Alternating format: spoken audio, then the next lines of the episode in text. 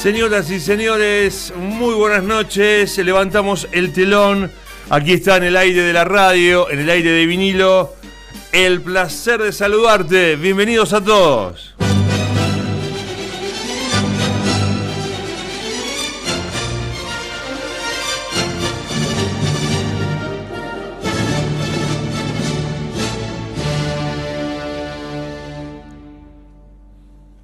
Y vamos a saludar a uno de los grandes músicos que tiene esta ciudad. Me da muchísimo placer poder charlar con él en este programa que pone en el aire Alejandro Banzini, que produce desde hoy Roberto Cabrera. Lo hemos visto en muchas oportunidades tocar, pero es la primera vez, a pesar de que nos cruzamos y nos conocemos de nombre, es la primera vez que tengo la suerte de charlar un rato con Luis Reales, músico, pianista, compositor, peronista e hincha del Racing Club de Avellaneda. ¿Cómo estás, Luis? El placer de saludarte. ¿Lo dije bien? Sí. Eh, todo, bueno, lo de gran músico lo podemos discutir. Lo de hincha de Racing y peronista y pianista es todo cierto. Está bien, está todo bien ahí, ¿no? Sí. Hasta ahí vamos. ¿Cómo estás, Luis? Qué, qué gusto eh, poder... Bueno, este, gracias. ¿Cómo Para mí también. Eh, Para mí también, porque es la primera vez que hacemos una nota. Sí, es la primera vez que charlamos. Yo te conozco de, de tu actividad cuando este, estuviste en el gobierno, por supuesto, fuiste director del Teatro Colón y secretario de Cultura en la Intendencia de Pulti, de ahí cruzamos algunos diálogos en los pasillos alguna vez, pero no, Sí, algo, sí, sí. no algo tan puntual como hoy. Bueno, este, em, ¿cómo estás con la música? ¿Cómo viene todo, Luis? ¿Qué estás haciendo ahora? Yo con la música estoy bien hace muchísimos años. eh, digamos, en el sentido de que tengo una relación permanente, día y noche. Cuando los que somos músicos tenemos ese vínculo, ¿viste? Que aunque no estemos tocando, Sí, o aunque no estemos haciéndolo efectivamente, estamos todo el tiempo escuchando música, compartiéndola. mm, Es el lenguaje con el que me comuniqué con el mundo, ¿viste? sí. Digamos, todas las, casi, menos mi familia directa, eh, el resto de las personas que yo conocí en el mundo las conocí por la música. ¿Es eh, 24 por 24, Luis, tu vida con la música? Sí, aunque yo no quiera, quiero decir, este, aunque un día entero no toque nada, Mm. eh, cualquier músico que me esté escuchando lo va a entender. El hecho de vos te pones a escuchar música o está sonando algo en la radio, yo escucho mucho la radio también, Sí. estás analizando, hay una parte de tu cerebro que está analizando lo que estás escuchando. Nosotros no tenemos una escucha pasiva de la música, tenemos una, los músicos digo, Sí. tenemos una escucha activa, aunque no sea consciente, Mm. hay una... Ahí tenemos una pequeña dificultad, Luis. Tenemos una pequeña dificultad con Luis Reales, estamos saliendo el programa. Quiero cantar tal tango, caso que aparentemente, me- Te, te escucho muy lejos, Luis. A ver si podemos modificar un poquito la, la postura. Ah, ¿Escuchás? Te escucho muy para lejos. solamente, lo disfrutas para analizarlo y para posteriormente tocarlo.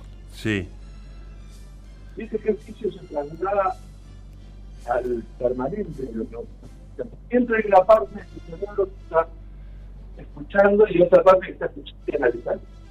sí. A ver, vamos a intentar eh, con Alejandro Banzini a ver si podemos modificar un poquito, para que, porque quiero que esta nota la disfrutemos todos y no te estoy recibiendo de la manera que se merece. A ver si me estás escuchando mejor, Luis. Perdón, no te estoy escuchando bien ahora. Ahora- No sé ¿Qué pasó? Ahí te escucho perfecto. Ahí yo te escucho bien, se, se entreborró un poquito. Estabas hablando que escuchás mucha radio y que a veces en forma pasiva estás escuchando la música y lo vas analizando en el cerebro. Hasta ahí llegamos. Ahí está, ahí está. Se me apagó el auricular, no sé qué le pasa. Ah, bueno. A- ahora eh, estoy, te estoy recibiendo un poquito mejor. Sí, sí, sí, ahora estoy hablando eh, natural, sin el auricular. Ahí está. Eh, sí, decías eso, que, que no puedes, eh, que digamos que aunque no toques, siempre la música está relacionada con vos. Y yo te pregunto, Sí, Te, te preguntaba que estás 24 por 24, digamos, ¿no? Con todo esto. Claro, porque porque hay una parte del cerebro todo el tiempo. Sí. Eh, eh, aunque no quieras, inconscientemente está trabajando, está analizando, está viendo de qué se trata tal acorde, tal instrumento, qué hizo la batería, qué hizo aquel bandoneón, yo qué sé, infinidad de posibilidades que son propias de la profesión, del oficio, así que... Estamos charlando con Luis Reales. Luis, eh, ¿cuándo llegó a vos la música por primera vez y cuándo llegó por primera vez a tus manos un instrumento?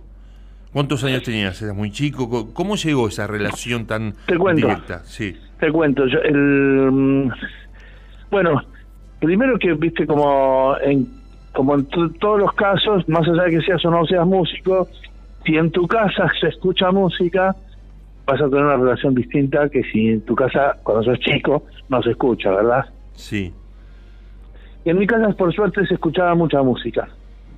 Y bueno, era una, una, una cosa permanente para mí. Y tenía una eh, fuerte este, tendencia a, a escuchar mucha música. O sea, a estar todo el tiempo escuchando música. Mm. Yo, de chiquito. Y em, tuve, un, tuve una... Acá empieza la parte biológica. tuve una este, serie de enfermedades de chico de, en, la, en la primaria. Viste, me agarré todas las eruptivas, las, las el sarampión, la escarlatina, la rubiola. Sí. Y me hicieron un montón de análisis y me mandaron al hospital de niños de Buenos Aires. Mi papá, que era médico también, estaba preocupado y el médico que me atendió se lo atribuyó a una cuestión emocional. Entonces le recomendó a mi papá, yo tenía seis años, estaba en primer grado, que yo hiciera alguna actividad artística o y deportiva, o ambas, y que eso me va a eh, mejorar desde el punto de vista de la, de la parte emotiva. Mm. Y bueno, eh, volvimos a Mar del Plata y mi papá era médico de uno de los pianistas más importantes que dio esta ciudad, que se llamó Manuel Rego, y que era el jefe de cátedra de, de, de la materia piano en el Conservatorio Provincial. Y Rego me mandó a mí a estudiar con una alumna de él que trabajaba con niños, porque es una especialidad en la ciencia de la música y fui a estudiar con Analia Lenchanten, que viste cuando sos chiquito y te hacen estudiar música, te hacen estudiar jugar con la música, jugar con la guitarra, la flauta, el bombo, yo qué sé, la percusión, el piano. Y yo, el piano, el piano, el piano, quería el piano, el piano, el piano. Y bueno, ella me, me hizo tocar desde chiquito y al poco tiempo lo llamó a Rego, a su profesor, y le dijo, quiero que escuches a este pibe y Rego me, hizo, me escuchó, yo te repito, tenía seis o siete años, y Rego lo llamó a mi papá. Y le dijo, tenés un hijo músico, ayúdalo, porque este tiene algo. Y bueno, me compraron el piano, que todavía lo tengo, que lo tengo acá en mi casa conmigo. empecé a estudiar y nunca se fue, ahí arrancó. Mm. Eh, me imagino el piano reliquia, ¿no? Y aparte el esfuerzo de tu padre para comprártelo en aquel momento. Sí, claro, este era, es un piano es un piano raro, es un piano chiquito, de, pared, ¿no? Ah. Es un piano chiquito, petizo, no es esos pianos inmensos alemanes que venían en los en los camarotes de los este, trabajadores de la del ferrocarril ingleses. Eh, tenían unos salones con pianitos, no eran barcos de lujo, eran barcos de trabajadores. Mm. Pero para animar las noches llevaban un pianista con un piano de esos. Son unos mm. pianos que se fabricaron para, para los ingleses que venían a, la Argentina. Y bueno, en uno de esos remates mi viejo lo está conmigo. Mm. Y es una, para mí es una reliquia de muchísimo valor. Aunque es un piano común, digamos, un piano de muchísimo valor. No, pero es un piano. Después, otros, otros pianos, eh, digamos, que son para tocar, son electrónicos, ¿no? Pero hoy en día se usan, cuando vos vas a un lugar a tocar y no tienen piano, hay teatros que no tienen piano, centros culturales o bares o los distintos espacios donde se toca, donde no hay piano, entonces en ese caso es un piano eléctrico. Mm. Eh, estamos charlando con Luis Reales. Eh, Luis, eh, preguntarte, ¿cuál fue el lugar más desopilante que te tocó tocar alguna vez? Mira, hace... Me he tocado en todos lados, he tocado en toda clase de lugares, en distintos países, eh, pero el más desopilante fue acá en Mar del Plata, que hace, no hace mucho, hace, hace 10 años, en una de las campañas, a ver, debe haber sido la campaña del 2011, eh, que nos tocó tocar con Karina Levine arriba de, la, de una chata que habían armado como escenario. Y era una, era una chata chiquita, era, no era una, un camión o, una, o un acoplado, era una, la chata de una camioneta. Y ahí armaron el escenario y nos pusieron nosotros dos. Y se movía mucho porque había mucha gente y había mucha euforia. Y, y nosotros tocábamos, y lógico, cuando vos estás tocando y cantando, te moves y se acaba, a veces el piano se me movía. Ese fue. Y después, este, situaciones, digamos, absolutamente este, particulares, porque no siempre estoy tocando en un restaurante o en un hotel o en un escenario de un teatro y la gente está sentada escuchando. Mm. Son infinitas las posibilidades que tiene la música. Eh, Luis, me imagino en los en los actos de colegio eras el número uno, ¿no? Este, ¿En lo qué? En los actos escolares eh, para tocar. te cuento, te cuento una cosa relacionada con eso. durante la primaria, yo fui al Pelota Ramos, en la primaria. Sí. A, mí no me gustaba, ¿viste? Yo respeto mucho al colegio y a sus autoridades y a mis ex compañeros, pero nunca tuve mucha onda con el colegio.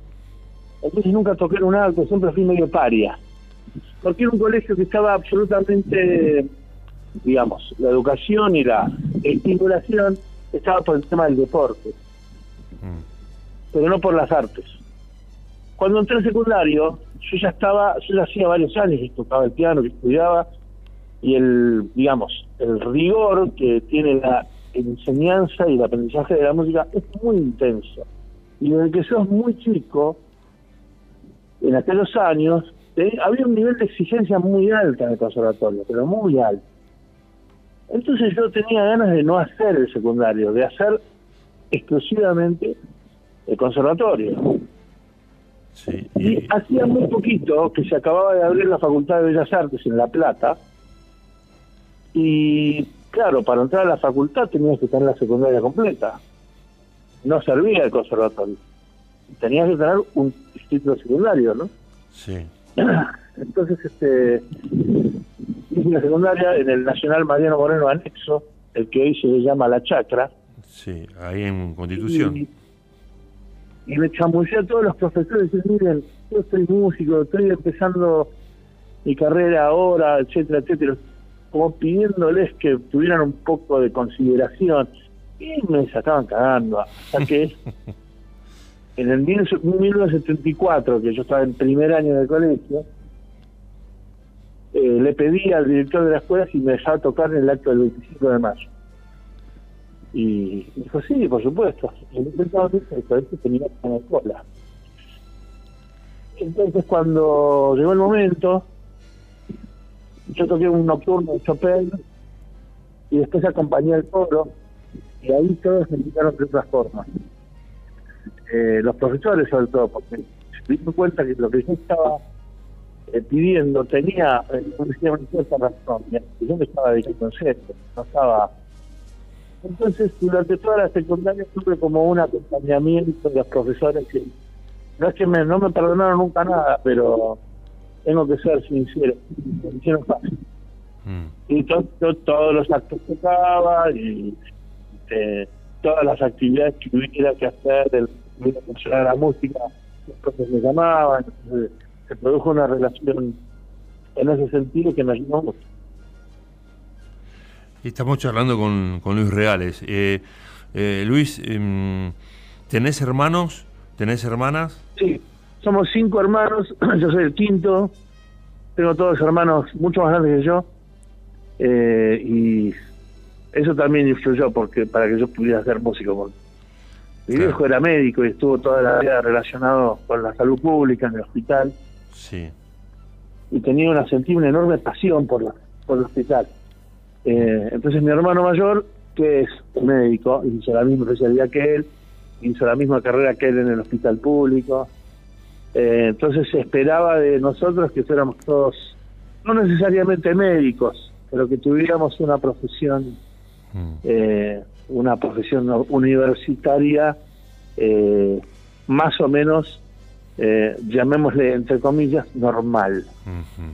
y mi otro hermano es ingeniero, mi hermana es profesora de inglés y traductora, y mi otra hermana es chef eh, que fue la que la, única que se salió un poco del molde, porque los chefs todavía no eran considerados, no era considerado una profesión, digamos. Eh, tu, tu relación con tu relación después, al, mucho tiempo después aparecí yo porque además soy mucho menor mis hermanos son los cuatro muy seguidos y después de nueve años vine yo. Entonces yo pienso que los agarré cansados a mi viejo. Me imagino. Eh, Luis con tus hermanos tu, la relación con ellos Bárbara. Divina. Son, son, son mis ángeles de la guarda. Son, creo que lo mejor que me pasó en la vida es tener los hermanos que tengo. Mm. Eh, te hablas permanentemente. además todos fueron un poco padres y un poco madres, porque como mis hijos eran tan grandes, sí. que todos me cuidaron y todos fueron este paternales conmigo. Claro, es, Vos pensás que mi hermano mayor me lleva 16 años. Claro, 76. Y por suerte están todos bien sanos y los tengo muy cerca en mi barrio, así que tenemos una relación genial. Lo ves permanentemente, estás en contacto, te reunís, vas a comer siempre. Y, y, te, y son críticos a veces, eh, tus hermanas o tus hermanos, che, me parece que esto tal cosa, eh, hablan de, sí. sí. claro, sí, son, son, de, son de acompañarme, de venir a verme, de, de, decir, me gustó, esto no me gustó. Eh, son, son, son muy buen público y también tienen la, por la, digamos, la no son imparciales porque me quieren entonces capaz que si yo no fui si yo no fuera hermano de ellos capaz que serían más críticos pero bueno. Eh, tu familia es toda marplatense todos nacieron aquí tu papá es de Dolores no no no no, yo soy primera generación de mi familia. Mi papá era de Dolores nacido en Dolores. Eh, mi mamá en Buenos Aires. Se conocieron en una porque mi mamá o el papá de mi mamá también era de Dolores entonces iba en las, en las vacaciones iban mucho a Dolores y ahí se conocieron con mi papá en un baile de club. Y, y fue así que decidieron arrancar juntos la vida. Y a mi papá que hacía muy poco que era médico digamos en, estado profesional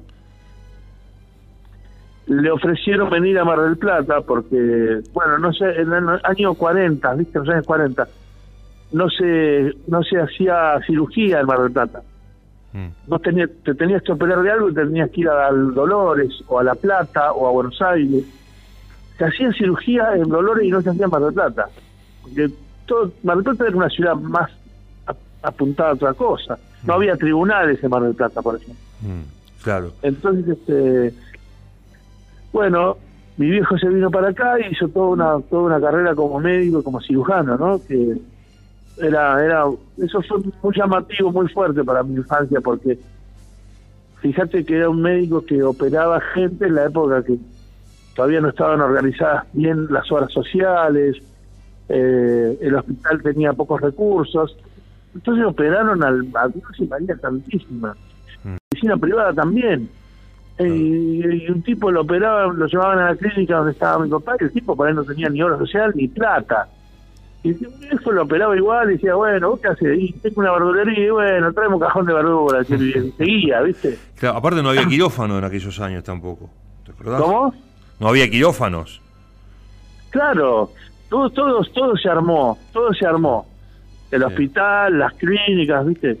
¿Y qué pasó? Mi viejo terminó, siendo un tipo muy querido porque vos caminabas con él por Mar del Plata cuando mi viejo tenía qué sé yo, 50 años, yo tenía 7, 8, y era como caminar con Sandro, ¿viste? Todos me saludaban, Y te decía, eh, usted me sacó a la vesícula, oh, usted salvó a mi hermano, oh, siempre Y Navidad y Año Nuevo se obtían regalos de los pacientes que alguna vez viejo los había atendido y que no les había cobrado, y que después en la vida los trató mejor, y se entregaban el sancho, pollo, pescado, frutas, pastelitos, empanadas, de gente que lo estaba agradecida. Para mí es una, una, es una marca importante, porque independientemente de que yo no tengo nada que ver con la medicina, sí me quedó, sí me quedó de eso un espíritu social.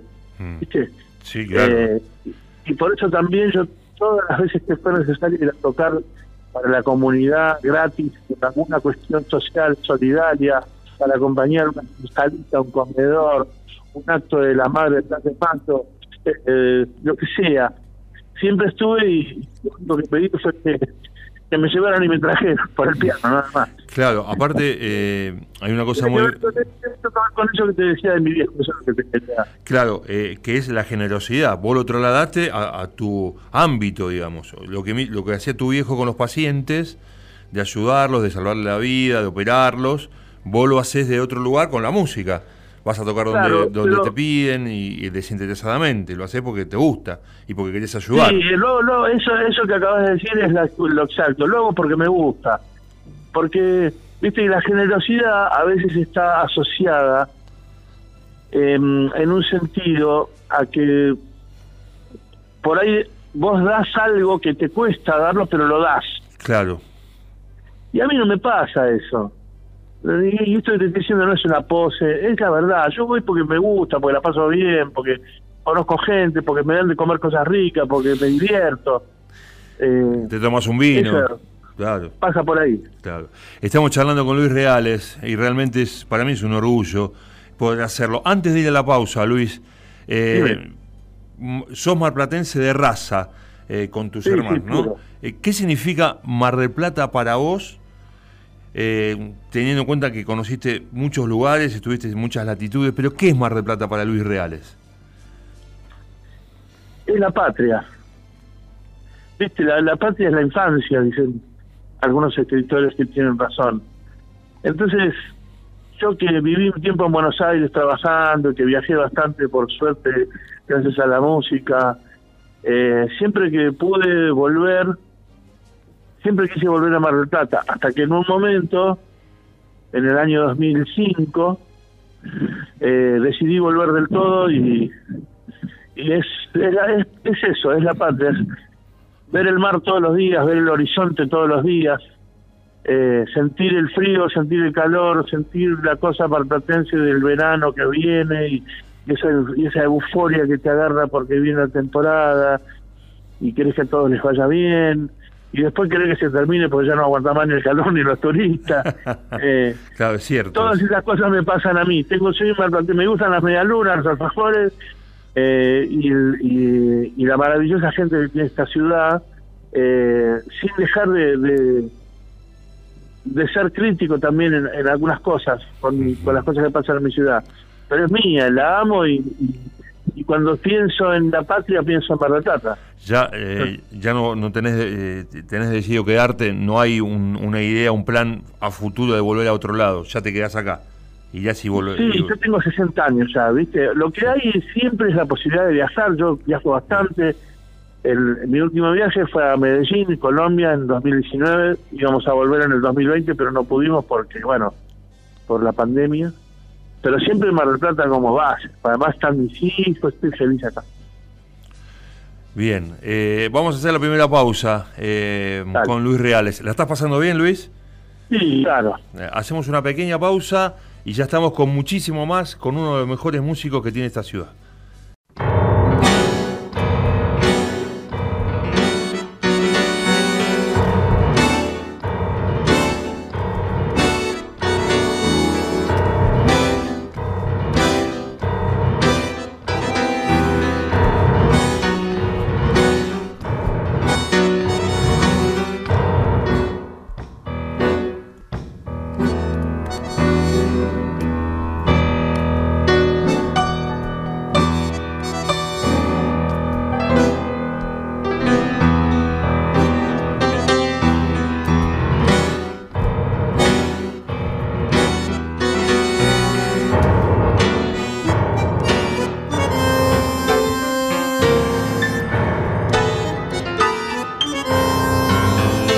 Segundo bloque con Luis Reales. Bueno, esto es una, obra de arte, lo que estamos escuchando es Adiós Nonino de Piazzola, el dúo Cubiela y Reales. ¿Lo dije bien, Luis? ¿Cubiela o Cubiella? ¿Está bien? No, no, Cubiela. Cubiela, Cubiela, Reales. Bueno, contanos porque este es el proyecto actual que estás vos encarando eh, con Leo en Bandoneón y, además hay una presentación, bueno, todo lo que se viene en los próximos días con, con este gran trabajo. Bueno, te cuento, ¿me escuchas bien ahí? Ahí te escucho mejor. A ver, Alejandro, ¿estamos bien? Estamos llegando bien. Te diría que te escucho mejor que en el primer bloque. Ahí está. Eh, bueno, te cuento. Hace ya tres años toco con Leo Cubiera, que es un bandoneonista de acá de Mar del Plata. Eh, tiene exactamente la mitad de los años que tengo. Tiene una juventud absolutamente funcionaba con la música también y con toda la, con toda la energía de esa edad, a eso me refería. Y él también me empuja bastante a, a cosas nuevas. Y estamos armados un dúo en el que, se combina eh, la juventud y el brillo de él y, y mis años como músico. Y nos divertimos mucho estamos encarando desde hace bastante tiempo el repertorio popular y el trabajo con cantantes. Nos, gusta mucho el tango cantado, eh, a los dos. Entonces dividimos nuestro trabajo de central instrumental eh, como dúo y después en, el trabajo con cantantes a trío. Eh, y nos gusta muchísimo. Dentro de poco, dentro del el día 14, o sea, el sábado mismo. El, sábado 14, sí. El otro. este no el otro. Tocamos en el Argentino Bar, el, el, hermoso bar de Daniel Robles, que es uno de los pocos lugares en Mar del Plata donde, donde se puede tocar tango y se puede tocar tango bien, con buen sonido, con, en un hermoso lugar, con un hermoso escenario. de la mano de su, no, su, su dueño, Daniel Robles, que es un amigo ya, hace muchos años, y este ahí tocamos el 14 con una cantante que se llama Valeria Ferrero y con otra cantante que se llama Grisel Castro Santos. Y hacemos dos tipos, en este día hacemos, vamos a hacer este, como si fueran dos shows distintos, porque si bien es una misma noche, mm. ambas cantantes eh, encaran un repertorio completamente diferente. Mm. Valeria Ferrero hace un repertorio de tangos actuales, tangos de hoy, escritos en el siglo XXI, y con, con bastante, hecho con bastante ironía y con bastante humor. Eh, sobre la, la realidad de los problemas digamos, porque como los temas del tango que toca, son los mismos temas que toca el teatro eh, la soledad, el desamor, el amor, el encuentro, el desencuentro. En este caso, los temas que hace Valeria Ferrero son de esas temáticas, pero tomadas con humor y tomadas con, con bastante picardía, porque es muy divertida ella como cantante, es muy graciosa. Y después este y después con, con hacemos clásicos antiguos, como por ejemplo el tango divina, que es un tango de, de los años 30, este, y por supuesto que en algún momento vamos a contar algún momento así. Y nos vamos a divertir. Eh, estamos charlando con Luis Reale. Eh, Luis, eh, quiero preguntarte, en la ciudad, eh, ¿hay buenos músicos y hay buenos este, cantantes que a lo mejor la gente no, no, los tiene tan considerados o no los, o no los conoce directamente, pero hay buen material en, en jóvenes que están aprendiendo y otros que ya están consolidándose? En, todos muchísimo, mm. muchísimo material, hay un material humano muy importante en cuanto a música, por suerte. Eh, no te olvides que además, Mar del Plata, hay eh, instituciones públicas de enseñanza gratuita de la música, como el Conservatorio Provincial Villareo, que es donde me formé eh, después está el Instituto Polivalente de Arte, eh, que es este, un instituto musical en música popular, y además está el colegio, porque la universidad es un secundario con este, orientación artística, que tiene un área de música muy importante. Entonces, este, eso ha sido un, ha creado un semillero que ha explotado en los últimos años y por lo tanto Mar Plata está llena de músicos de todos los de todos los este, estilos. Yo me acuerdo que cuando estaba en la gestión hicimos un concurso de compositores de música popular y de bandas de rock, mejor dicho, de, bandas de rock pero que tocaran temas propios. Y se anotaron más de 100. ¿Entendés el volumen de lo que yo te estoy diciendo? Sí, perfectamente, perfectamente te estoy escuchando como emisa. Sí, es, este, y ese, ese número es muy significativo porque un solo estilo musical, el rock, quiere decir que tiene por lo menos 100 tipos de componiendo. Después, eh, seguramente algunos mejores que otros, pero que hay una actividad, una fluidez de la actividad muy grande. Mm. Eh, en, en, todos los, en todos los estilos musicales hay muy buenos músicos. Hay, Mar es una ciudad que tiene orquesta sinfónica, tiene banda municipal de música, tiene orquesta municipal de tango. Eso también es una fuente de trabajo muy importante. eso también genera actividad laboral. Entonces, este, esto es una cosa que no me canso de decir, de, comentarle a, todos aquellos que estén pensando en estudiar música, mm. que, que la música es una fuente de trabajo muy importante. Eh, a veces la gente cree que lo único que da de comer en la música es hacerse famoso y triunfar en los medios de comunicación. y eso es un disparate. Porque claro, a veces llegan solamente unos pocos y no necesariamente por su talento. A veces son las conexiones, es el estilo musical, es una discográfica que te linda, lindo, linde. Entonces te dio manija y el, el éxito en el sentido de la fama es una mentira. Mm. Hay muchísimos músicos y hay muchísimo trabajo, hay muchísimos lugares para tocar, hay un importante trabajo para ser como docente. Hay un importantísimo trabajo para ser como docente, hay un importantísimo volumen de trabajo para hacer grabaciones, hay un importantísimo, eh, digamos, nicho de trabajo en la publicidad, porque si vos escuchás la radio, vos vas a ver que todos los productos se venden con música, que todo se vende con música. Se vende un producto para comer, para vestirse, un este, electrodoméstico, se vende la política con jingles políticos. La música es una fuente de trabajo muy grande. Por eso todos aquellos que estén pensando, estén dudando, eh, les digo eso y les digo otra cosa más. Estamos charlando. Eh, lindo. Seguramente a vos te pasa también porque vos vivís de lo que más te gusta, que es el periodismo. Estamos charlando con Luis Reale. Luis, tenemos otra vez una, una pequeña este, dificultad. No te estamos escuchando ah. bien. Si podés volver como, como, estuvimos en el primer bloque, estaría buenísimo. Eh, a ver si ahí, a ver si acá estamos mejor. Ahí estamos un poquito mejor, sí. Eh, recién dijiste cuando vos estuviste en la gestión. Fue, fuiste director del Teatro Colón y secretario de Cultura en la Intendencia de Gustavo Pulti.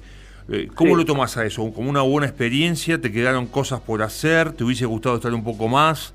¿Estuvo, estuvo bueno el tiempo que estuviste? ¿Cómo lo enfocas a eso?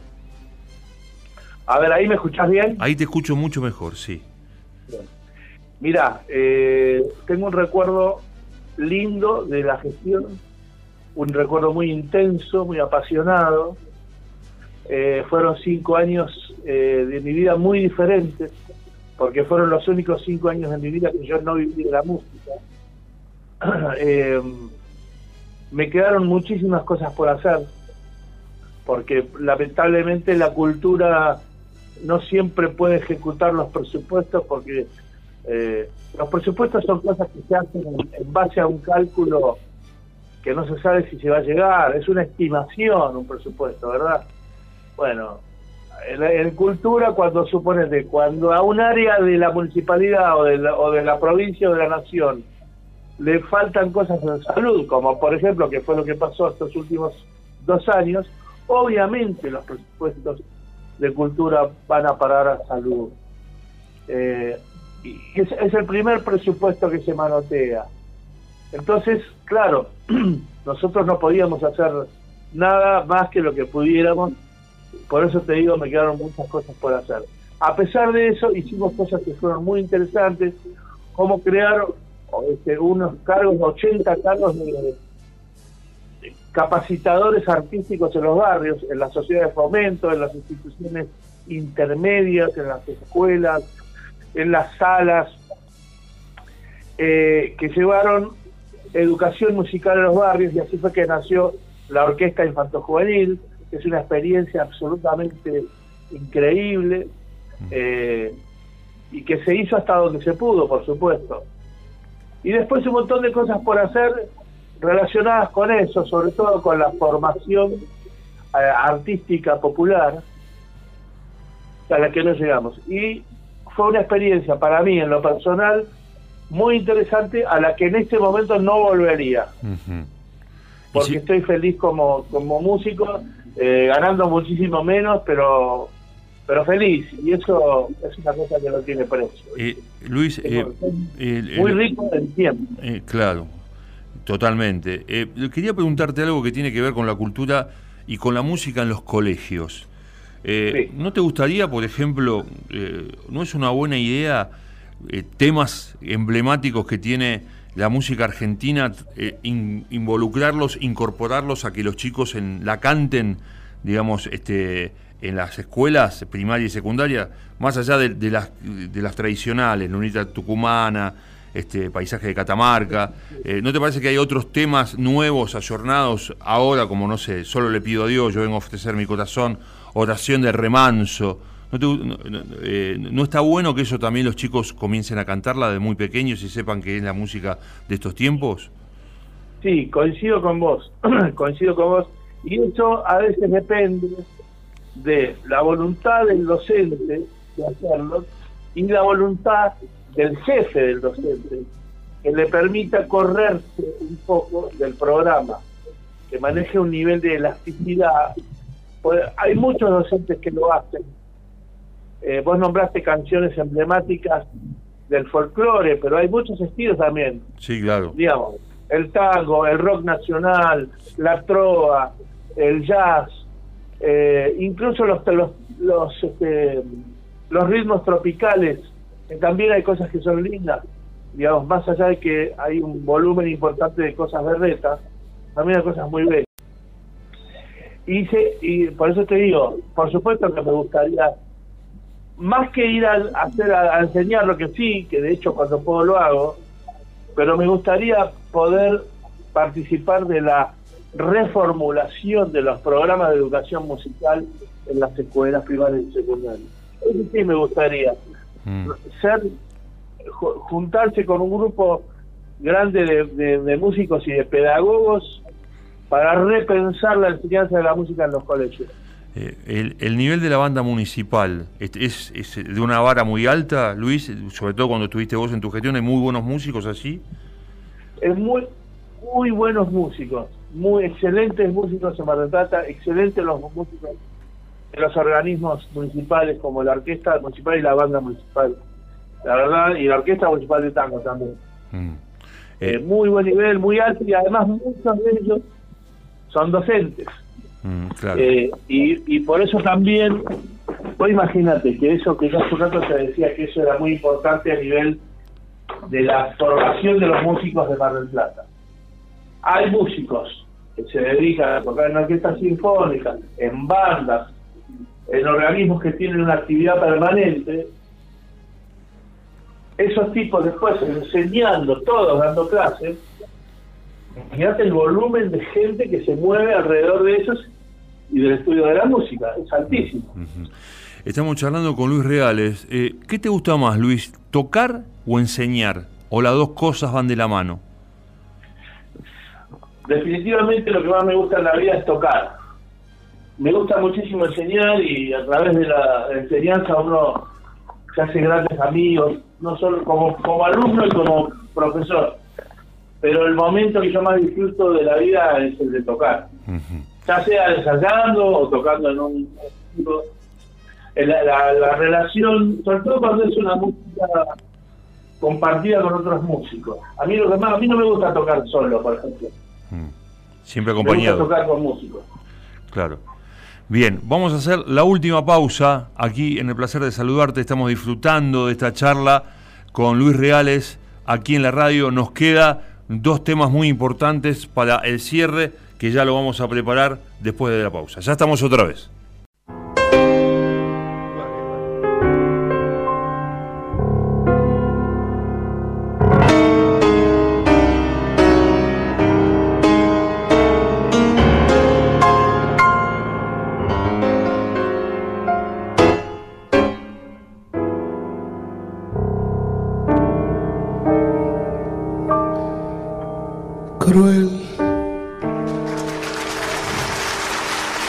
En el cartel.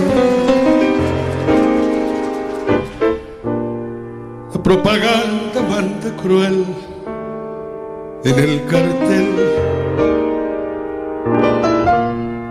Y en el fetiche de una ficha de papel se vende la ilusión, se rifa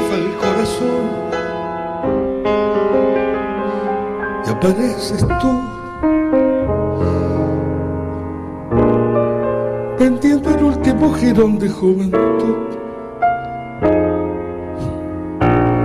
Cargándome otra vez la cruz. Cruel en el cartel, te ríes corazón. Dan ganas de balearse en un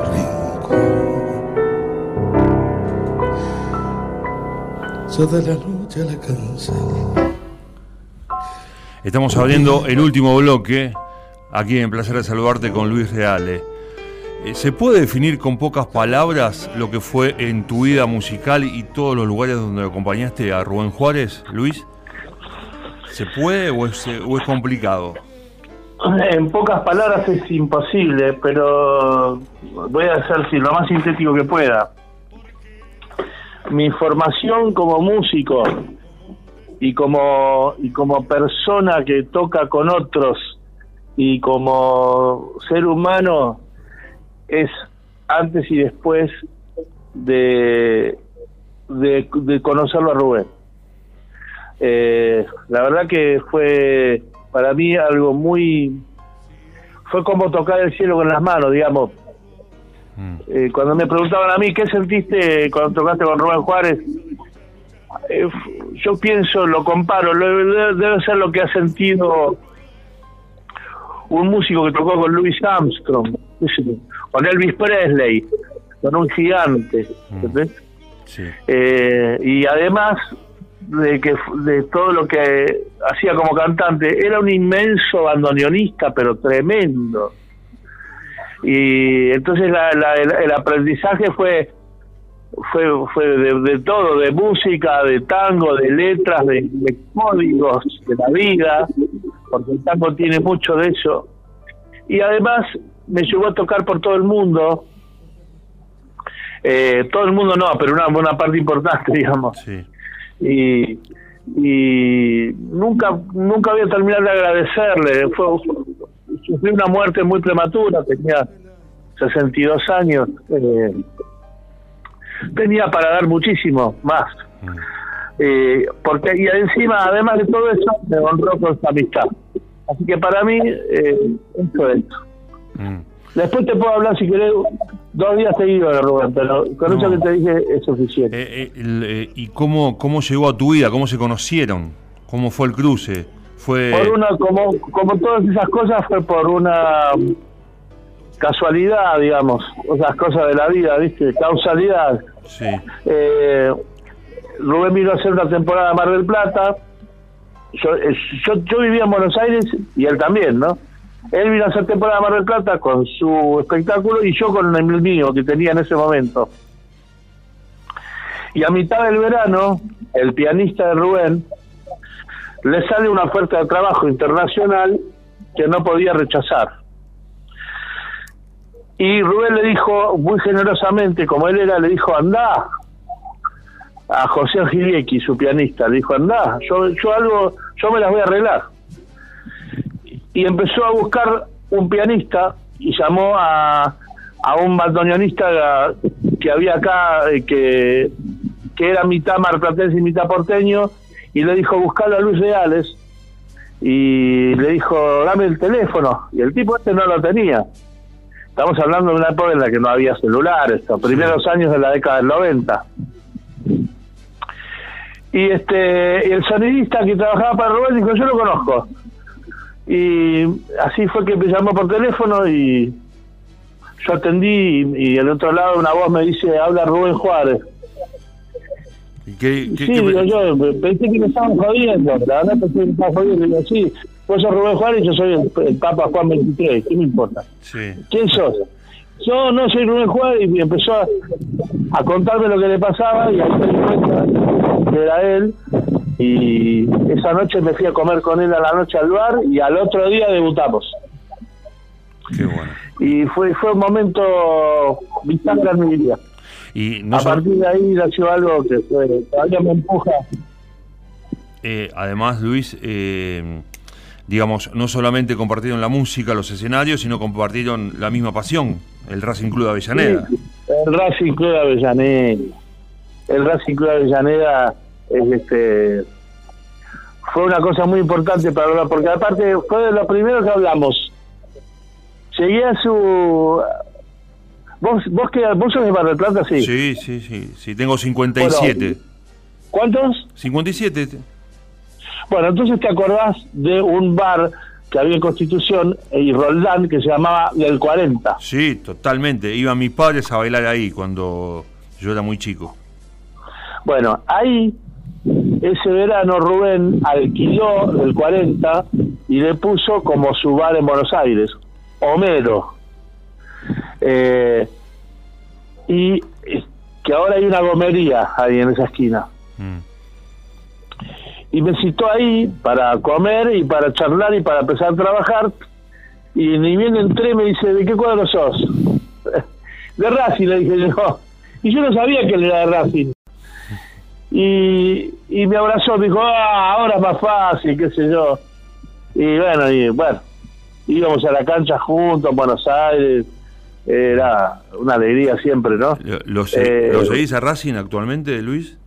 ¿Cómo? ¿Lo, seguís actualmente a Racing? Sí, sí, lo sigo lo sigo todo lo que puedo porque digamos no no puedo ir a la cancha porque vivo acá pero lo que más me gustaba era ir a la cancha estando allá claro porque vos sabés perfectamente lo que significa para una persona que le gusta el fútbol ir a la cancha independientemente del resultado del equipo es una cosa aparte ¿no es cierto? Seguro, totalmente. El, el color, la tarde, el sol, la lluvia, el choripán, la charla con los amigos, con las amigas, es, es un momento tan lindo, tan lindo. Y eh, después si tu equipo gana, mejor. Claro, mucho mejor. Eh, lo último, Luis, y realmente debo agradecerte este, este momento de radio que voy a, valorar muchísimo. Y, lo acabas de decir todo el folclore, el choripán, los amigos. ¿Qué significa o, qué sentís cuando, eh, bueno, lo habrás tocado con él seguramente, Ayacucho y Santa Fe son las 4 menos 10, ¿qué le pasa este domingo? Tu amor hizo un partido de ¿Qué es eso para vos, ese tango? No, es una cosa, me, me, me para los pelos, lo toco. ¿Lo tocás? Ahora lo, toco, lo toco y lo canto. Este, así que vamos a hacer una cosa, si querés, eh, un día eh, vamos con Leo a la radio. Sí, cuando Tocamos ese tango que se llama Se Juega. Sí. Vamos y lo tocamos en vivo. Dale, dale. Eh, después lo arreglamos con, con Roberto, no hay ningún problema. Para mí va a ser un, un orgullo que estés aquí, este, porque Racing siempre, siempre es una pasión que está vigente y además, este, obviamente, siempre vamos a encontrar un momento para escuchar el tema antes de que, para que toques el tema antes que juegue la academia. Luis, Qué bueno. te mando un abrazo muy grande. Otro, otro muy grande para vos, otro grande para, para Roberto Cabrera, que en los últimos años, a partir de su programa con el Tano Poleo y con Luis María Estancione, que Dios lo tenga en la gloria, se ha transformado también en un amigo. Y un abrazo grande para vos, te agradezco mucho este espacio y ojalá que te vaya bárbaro. Un abrazo. Igualmente a vos, igualmente a vos y ya nos vamos a cruzar o me voy a acercar en, algún lugar que estés tocando y me voy a presentar porque realmente tengo tengo muchas ganas de, que podamos hablar y conocernos este personalmente. Abrazo grande. Bueno, amigo, gracias por todo. Que te vaya muy bien. Luis Reales, para hacer más grande todavía este programa, para eh, darle mucho más prestigio y, y para enorgullecernos como maplatenses que uno de los mejores músicos esté con nosotros aquí en este gran programa que hicimos, este, en este programa de radio con Alejandro Banzini en la mesa de sonidos y con Roberto Cabrera en la producción. Nos vamos, volvemos mañana. Estuvo Reale. El placer de saludarte aquí en Vinilo. Chau. Que le vaya muy bien. Hasta mañana.